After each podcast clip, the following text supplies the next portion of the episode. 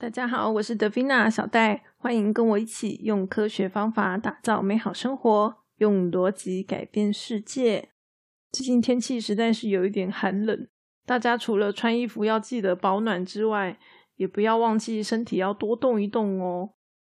那么呢，我最近不知道为什么啊，就是有听到一些关于这个非暴力沟通的讨论，哈，或是访谈等等。那因为这个字眼在我的这个眼前出现了蛮多次的，所以呢，我就想说来跟大家分享一下我对于非暴力沟通这件事情的一些看法。那因为有一些人可能对于非暴力沟通可能不太了解，所以呢，我先稍微摘要一下，就是就我的理解，非暴力沟通它大概是什么样子的一个东西。那么首先呢，它算是就是给大家的一个简单沟通的指引，这样。然后呢，它主要的目的呢是要跟对方来沟通，然后设法满足自己的一些需求。好，它主要的目的是这样。然后呢，它把这个沟通的过程呢分成四个步骤。第一个步骤呢是要我们先观察，然后这个观察呢，我们必须要是以事实为基础的一个观察。然后不要带有任何就是，比如说对对方的一些评论等等，而是呢描述一些具体的行为。像这样子一个观察过程呢，可以给自己一些比较中立的思考，然后呢也可以提供给对方。好，所以呢我听到的一个方式是说，比如说老公很晚回家好了，那么一开始的时候呢，先不要急着去对于这件事情做任何的评论。好，而是譬如我就对老公说：“你昨天十二点回到家。”像这样子就是一个嗯，对于事实的陈述，然后他并没有任何的评论的意味。那当然，通常呢，对方听到这样的一个事实的时候，他也会认同嘛。好，因为你讲的东西呢是一个事实，这样子的一个描述过程呢，是先给双方有一个客观的一个开始。那所以接下来呢，就是到了第二步骤，就是呢，我们要表达自己的感受是什么。你要把因为这个客观事实对你产生的感受是什么，把它讲出来。以我自己来说好了，我可能会遇到的就是说，嗯，像因为我会跟我老公打电动，然后呢，打电动的时候呢，有时候我可能要解一些任务啊，去一些地方，然后我就不会嘛，哈，不知道怎么解，哈，不知道怎么去，好迷路了。那所以这个时候呢，我可能就会跟老公求救，这样，那可能我老公就会爱理不理，不想理我，然后我就会觉得很伤心。那所以像这种时候呢，我如果要跟我的老公沟通的话，所以说第一步骤我可能就是要先描述客观事实，就是我现在要解这个任务，但是我并不知道怎么样解。我告诉你说我不知道怎么样解这个任务，但是呢，你叫我自己想办法。等于是说，把刚刚发生的事情呢，先用比较客观的角度描述了一遍。接下来呢，就是表达自己的感受，就是说你要我自己想办法，这件事情让我觉得不是很好受。所以呢，接下来第三步骤就是要提出自己的需要嘛，好，把自己的需求呢明确的告诉对方，好，我需要你帮助我这样子。第四步骤呢，则是说出你对于对方的一个请求。然后呢，这个请求呢，必须要是正面的、清楚的，并且它是可以执行的。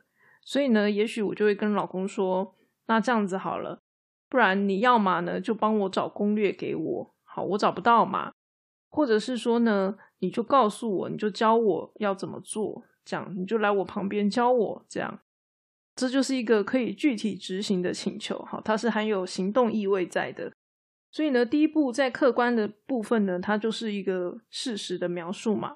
然后第二步骤呢，则是就是一个感受的陈述。那第三步骤呢，需要可能是一个比较抽象的概念。然后第四步骤呢，它则是一个具体行为的描述啊，大概是这样子。那假设我今天并没有做这个非暴力沟通，像我刚刚打电动这个例子，可能呢我就会说啊，老公你都不帮我。那当我说你都不帮我，我这样子怪他的时候，事实上我需要的事情是我希望他帮我嘛。可是呢，我们常常并不会说啊，请你帮助我，而是用责怪的方式，哈，你都不怎么怎么样。那像这样子的一个开头哈，你都不怎么怎么样，其实对方听了是会一个抗拒的心理，我哪有都不帮你，我哪有怎么怎么样，他就会有一个嗯反射性防御的动作。所以说我们在沟通的过程中，我们不应该用这样的方式来就是要求对方做事。我们事实上只要好好的、清楚的把自己的需求、感受好讲出来，这样子的话呢，其实大部分的时候。尤其像我们自己亲近的人，哈，他们都是会愿意接受的。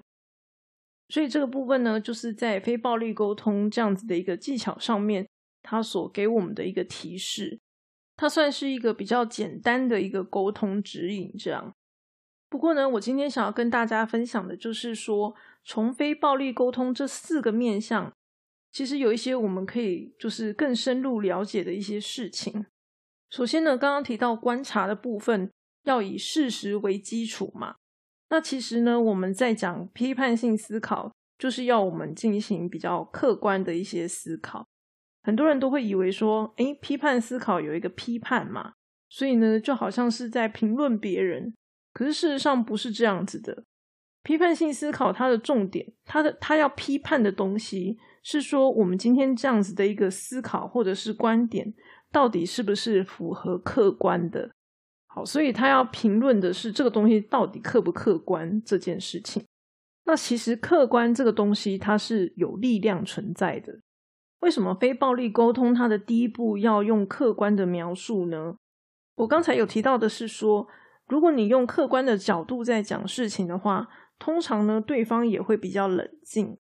那么事实上，有的时候啊，我们如果今天把一件事情用客观的方法描述出来的时候，它有时候呢会变得像一面镜子一样，好，就像照妖镜一样，可以呢让对方看看自己的行为到底是不是那么的恰当。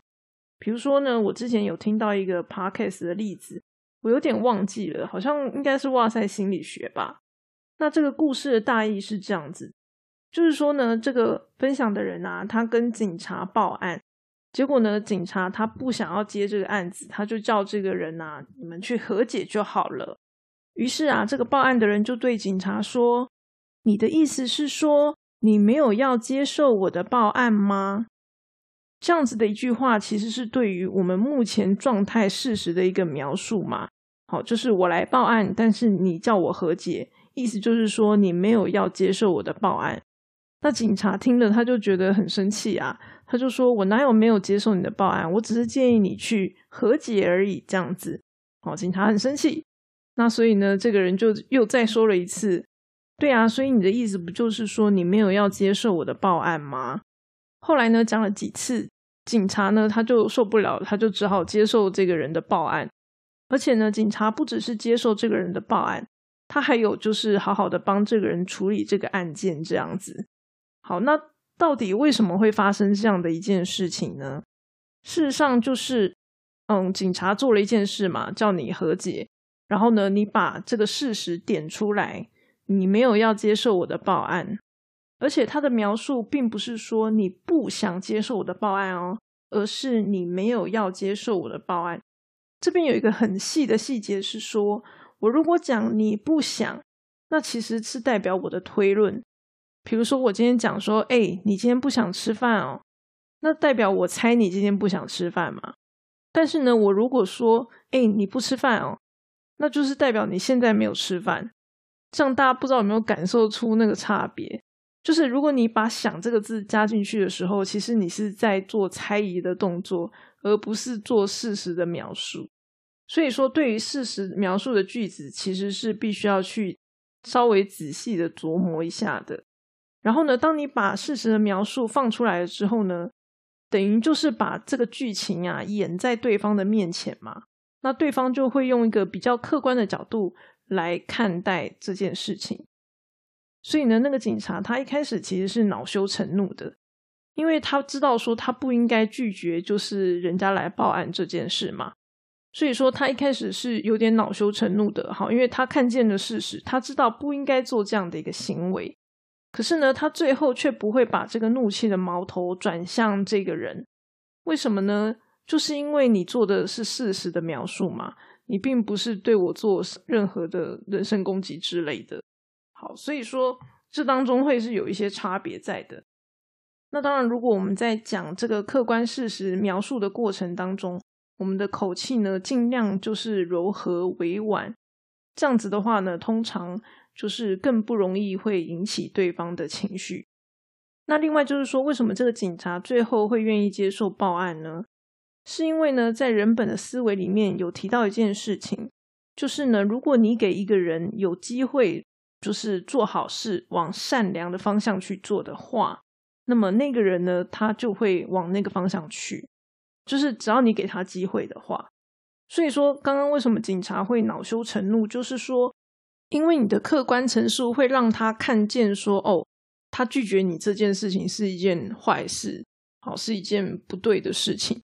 他看见他自己正在做不对的事情，所以呢，你不断的问他，等于是说他每拒绝你一次，他就是做不对的事情嘛，所以他最后就会受不了了。好，他不愿意就是一直做那样子不正确的事情，所以呢，那个警察最后才会愿意受理嘛。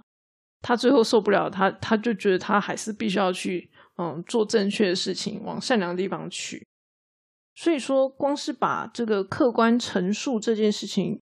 要做好，其实就也不是那么的简单容易。而且，如果你在适当的时机点使用它的话，它是可以产生一些力量存在的。像我自己在跟家人如果不小心聊到政治话题的时候，我通常也会采取这样的一个模式。好，因为大家也知道，就是政治话题常常就是很敏感嘛。然后常常讲一讲之后呢，每个人都会变得脸红脖子粗，这样就是非常的容易勾起大家的情绪。那所以呢，在这种时候呢，我就会更倾向要用客观的角度来看待这些事情。所以说，当我听到家人讲了一句话，然后呢，跟政治是有关系的，那么呢，我可能就会采取嗯客观的方式来询问他哦，比如说你为什么这么想？好。你从哪里听到的？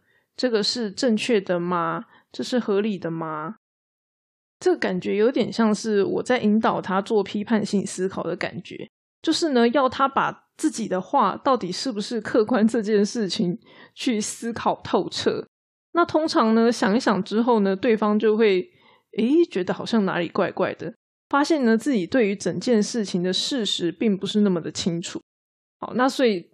这种时候，可能对方就会自己退缩，大概是会有这样的一个情形。